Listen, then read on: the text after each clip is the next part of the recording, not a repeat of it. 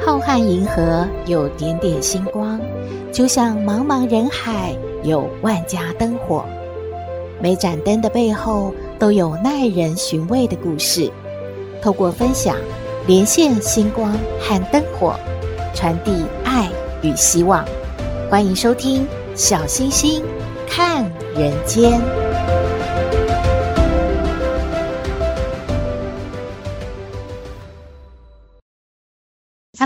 好朋友，大家好，大家平安。因为疫情的关系，有些人失去工作，有些人收入缩水，有些家庭呢紧缩预算，物价也频频的在调高。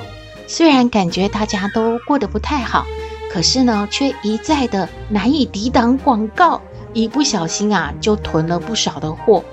专家说呢，这是一种报复性的消费。不过看到账单的时候，就会摸摸头，想说，到底是报复了谁呢？有这样困扰的好朋友呢，剁手不是好办法。最重要的是要停止脑波微弱，降低购物欲呢，才能够替自己的荷包省钱。专家就建议了有六个戒掉购物欲的办法。第一个就是认真的思考。要买的东西是必需品吗？也就是想想清楚，您是真的需要还是想要？第二呢，是减少逛购物网站还有电商的时间，常常啊刷刷手机就会看到哦，新品限量特卖，买一送一，哇，就忍不住了手痒啊，赶快给它买起来，根本就忽略了这个商品它有没有必要性。第三呢，是避免分期付款。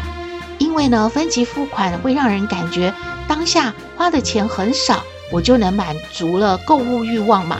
可是积少成多之后，整体的消费也是很惊人的哦。第四呢，定期的断舍离，想要刷屏之前啊，先做一下大扫除，因为断舍离之后呢，你就会更珍惜眼前所拥有的东西，也会呢很谨慎的使用金钱哦。第五，拉长购买的考虑期，就是不要冲动啊！购买之前要冷静、冷静再冷静。第六，就是制定预算，在购买前呢，先看看、想一想自己到底有没有这笔钱啊，避免一看到什么特价啦、哇，特卖啊，赶快抢啊，然后呢就不小心花了一大堆您当初没有预算想要花出去的钱呢。听到这边啊，可能听友就说：“小星星来不及了，上周已经冲动了买了一波了。”不会的，小星星感觉随时觉悟都不嫌晚的，马上就能够产生抵抗力了。大家试试看喽。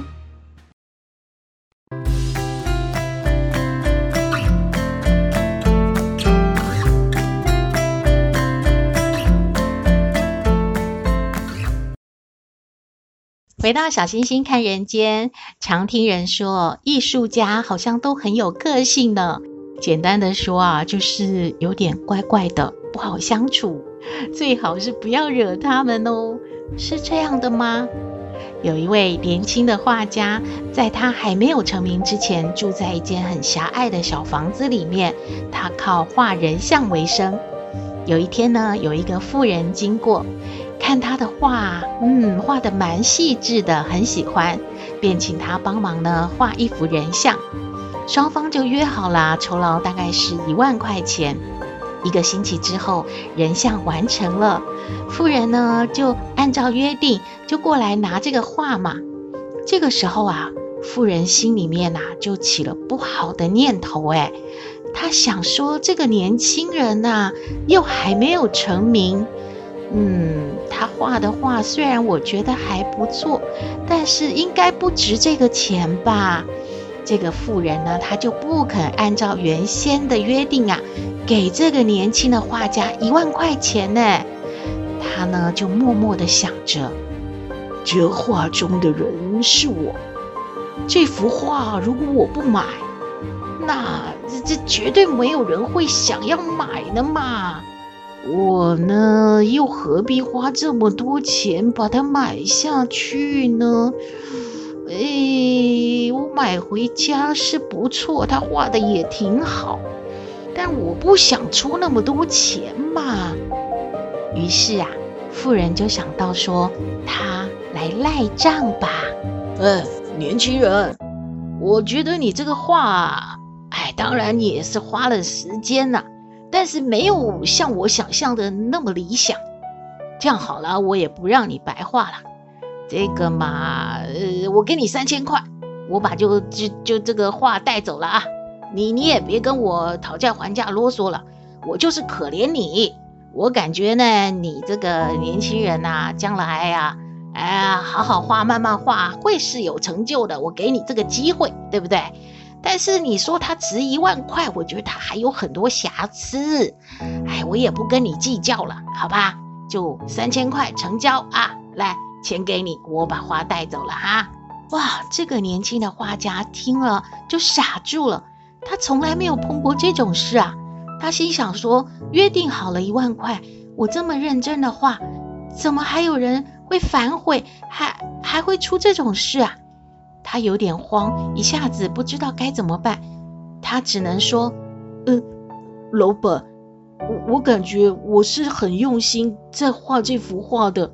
而且你看看，他真的很像你。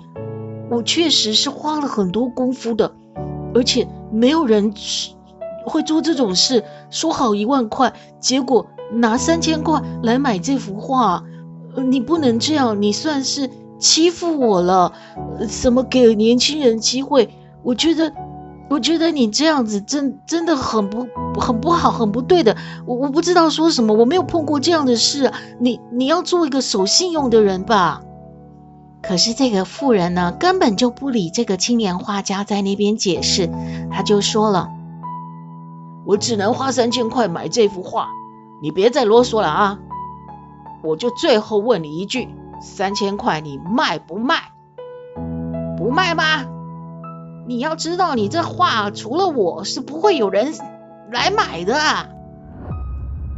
这个青年画家知道富人是故意来赖账的，他心里面啊，真的哎呀，圈圈叉叉三角形的愤愤不平。但是呢，他很有个性，他也很坚持自己的理念，还有对自己的画呢是很有信心的。他用坚定的语气说：“不卖，我宁可。”不要卖这幅画，我也不愿意接受你的屈辱。你今天失信毁约，将来有一天你一定会付出二十倍的代价。我这幅画今天就不让你带走，你把你的三千块拿走，我才不要呢。我的画不卖给你。哎，这个妇人听完之后啊，也火起来了，他就说：笑话。二十倍，哎，那是二十万呢！我才不会笨的花二十万来买这幅画的。哎，你呀，这个年轻人真是不懂事。有三千块你不收吗？你你不要我，我就不买这幅画喽。呵，不卖，嗯，还生气了呢。哼！说完呐，这个妇人转身就走了。可是这个青年的画家心里面真的还是很生气的，他在背后还是说：“你说话不算话，哼，我们就等着瞧好了。我确实是不会把这幅画让你带走的。”这个青年画家经过这个事件的刺激之后呢，他没有感觉被欺负了，就沮丧了，感觉不要再好好画画了，怎么这样啊？这些人都不守信用。他依然呢很努力的画画，终于皇天不负苦心人，十几年后呢，他终于闯出了一片天呢，在艺术界呢成为一位知名的人物。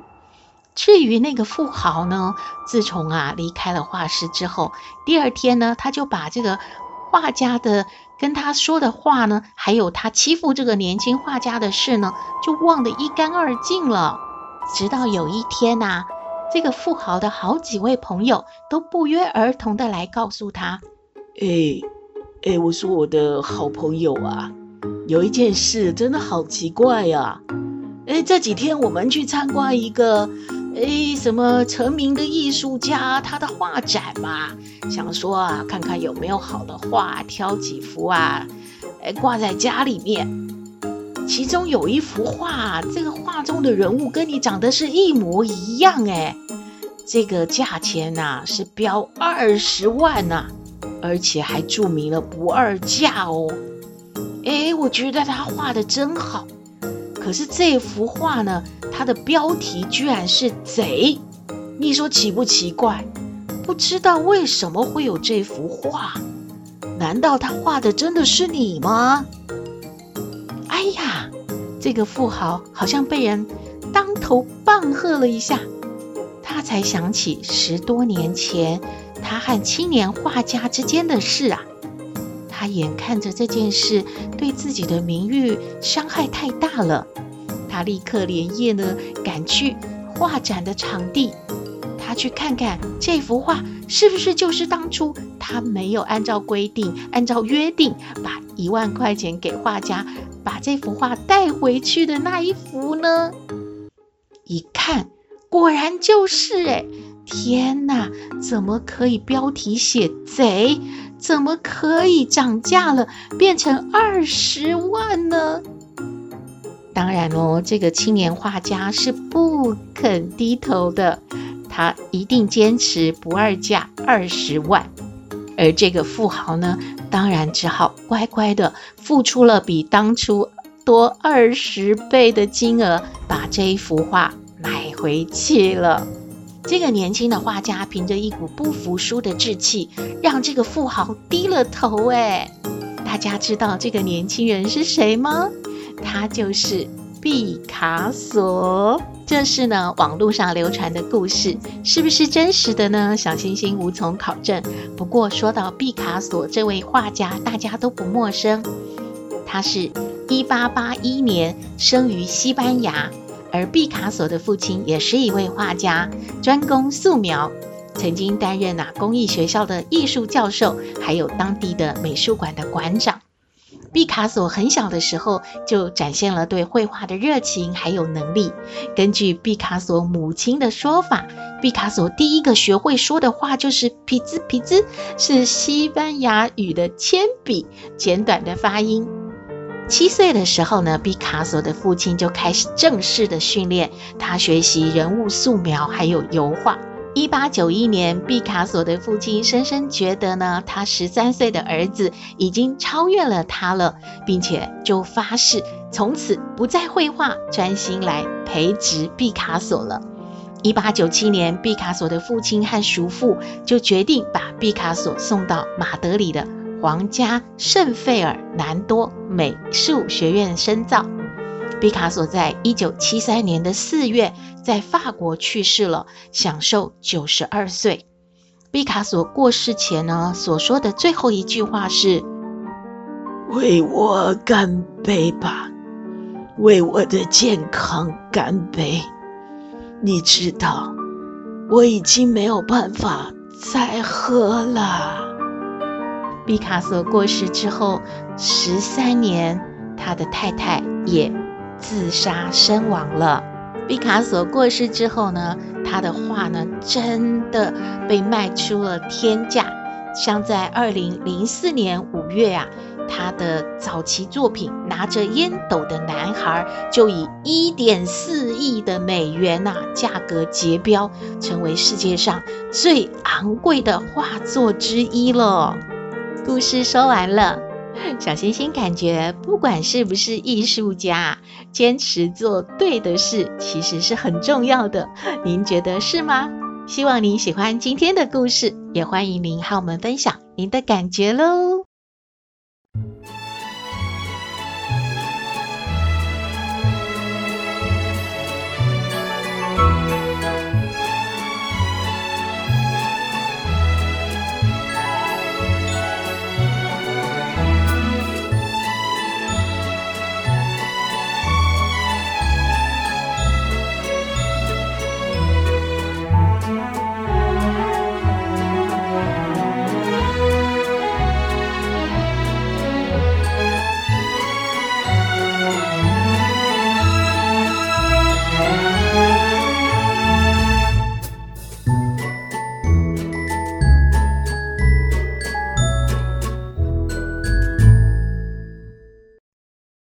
到小星星看人间，今天来向康奶奶请教问题的是一位孙大妈。孙大妈说呢，她有一个孙子，一个孙女，都还很小啊，都是由媳妇在带的。媳妇并没有上班，每天呢在家里面其实也忙得不可开交，所以她一有空呢就会去帮忙啊，照顾一下孙子呢，也会煮饭啊、做菜呀、啊，帮媳妇减轻一些负担。媳妇家里面呢，有一间很神秘的房间，也因为这样呢，他终于知道媳妇的秘密，就是呢，媳妇是一个购物狂。这间房间堆满了媳妇从网络上购买的各种的东西，有的呢都还没有拆封过呢。他觉得好可怕，一方面感觉媳妇是不是花了很多的钱，他也心疼。他的儿子的薪水都被媳妇啊，好像花得差不多了。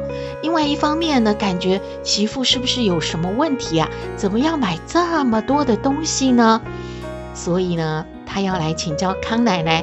他感觉自己啊，跟年轻人好像有距离了。来请教康奶奶，该怎么样去跟媳妇相处，或者是劝她不要买这么多东西呢？他感觉自己。嗯，不知道怎么说话了。我们来听康奶奶怎么说。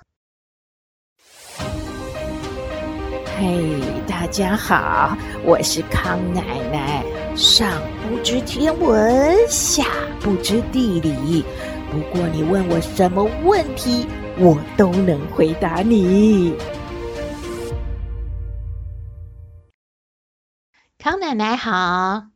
哎，小星星，还有各位听友，还有孙大妈，你好啊！哎，你大概跟康奶奶年纪差不多吧，是吧？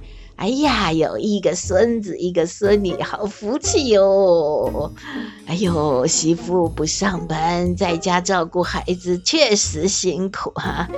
这个什么媳妇的秘密？哎呦，感觉呀、引起了康奶奶的好奇，好像是哦一部电影的名字哦，哦哦呃，不是，康奶奶又想多了，哈哈。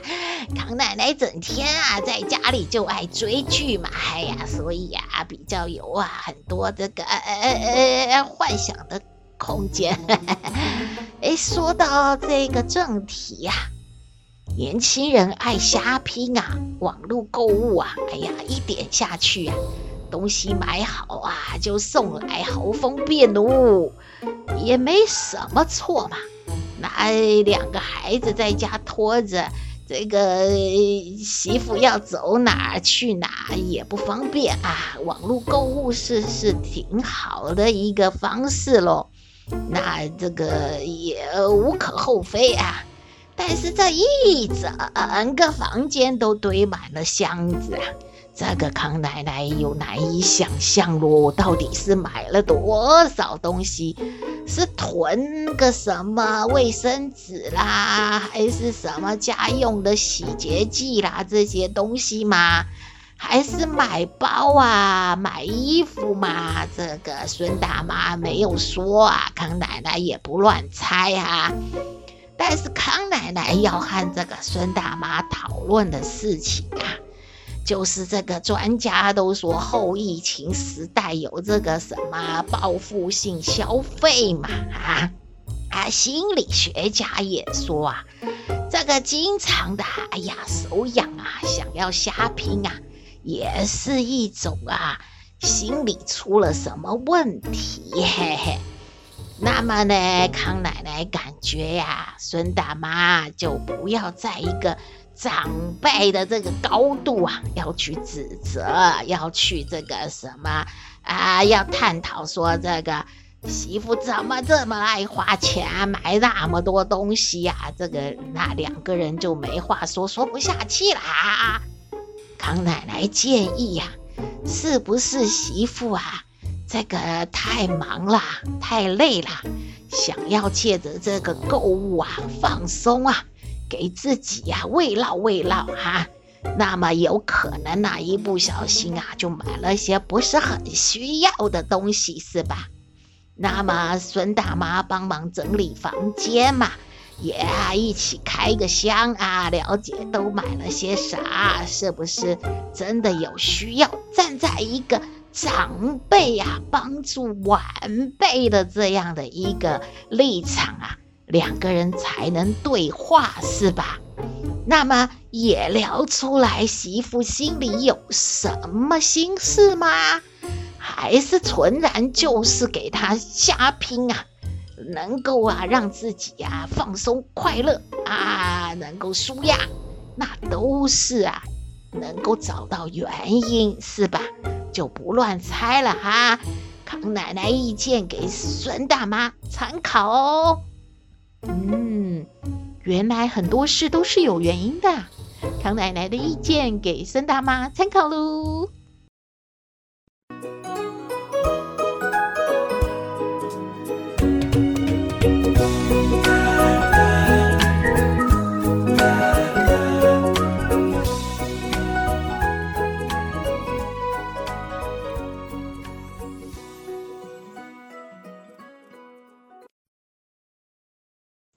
回到小星星看人间节目接近尾声了，看到一则讯息很有趣，和大家分享。经过了双十一，看到很多餐厅饭店都说，只要名字里面有看起来呀、像是阿拉伯数字的一呢，就可以有大优惠。可是真的有人名字取什么一一吗？有诶，但是它不是阿拉伯数字的一，它就是一数。这个字念什么啊？原来是念“滚”，您知道吗？另外，大家有看过二十元的硬币吗？据说很多小吃摊都不敢收这个二十元的硬币，因为看起来很像是纪念币或者是游戏币。在中央银行网站呢，其实可以查询到现行的流通货币当中，的确是有面额二十元的硬币哦。正面是以原住民英雄莫纳鲁道的肖像，还有呢雾社抗日纪念碑作为设计主题，背面呢却是蓝屿的达悟族特有的拼板舟，诶，真的感觉像纪念币呢。你有见过吗？这两个信息啊，让小星星感觉真的是长知识了。今天的节目就到这边喽。你有任何的建议，都欢迎您写信给我们。我们的信箱号码是 skystar 五九四八八 at gmail.com。也请您在 Podcast 各平台下载订阅《小星星看人间》节目，一定要订阅哦，您就可以随时欣赏到我们的节目了。也可以关注我们的脸书粉丝页，按赞追踪，只要有新的节目上线，您都会优先知道的哦。还有平台开放了抖内功能，如果大家要鼓励小星星和小圆继续创作，可以抖内支持哦。祝福您日日是好日，天天都开心，一定要平安哦。我们下次再会喽。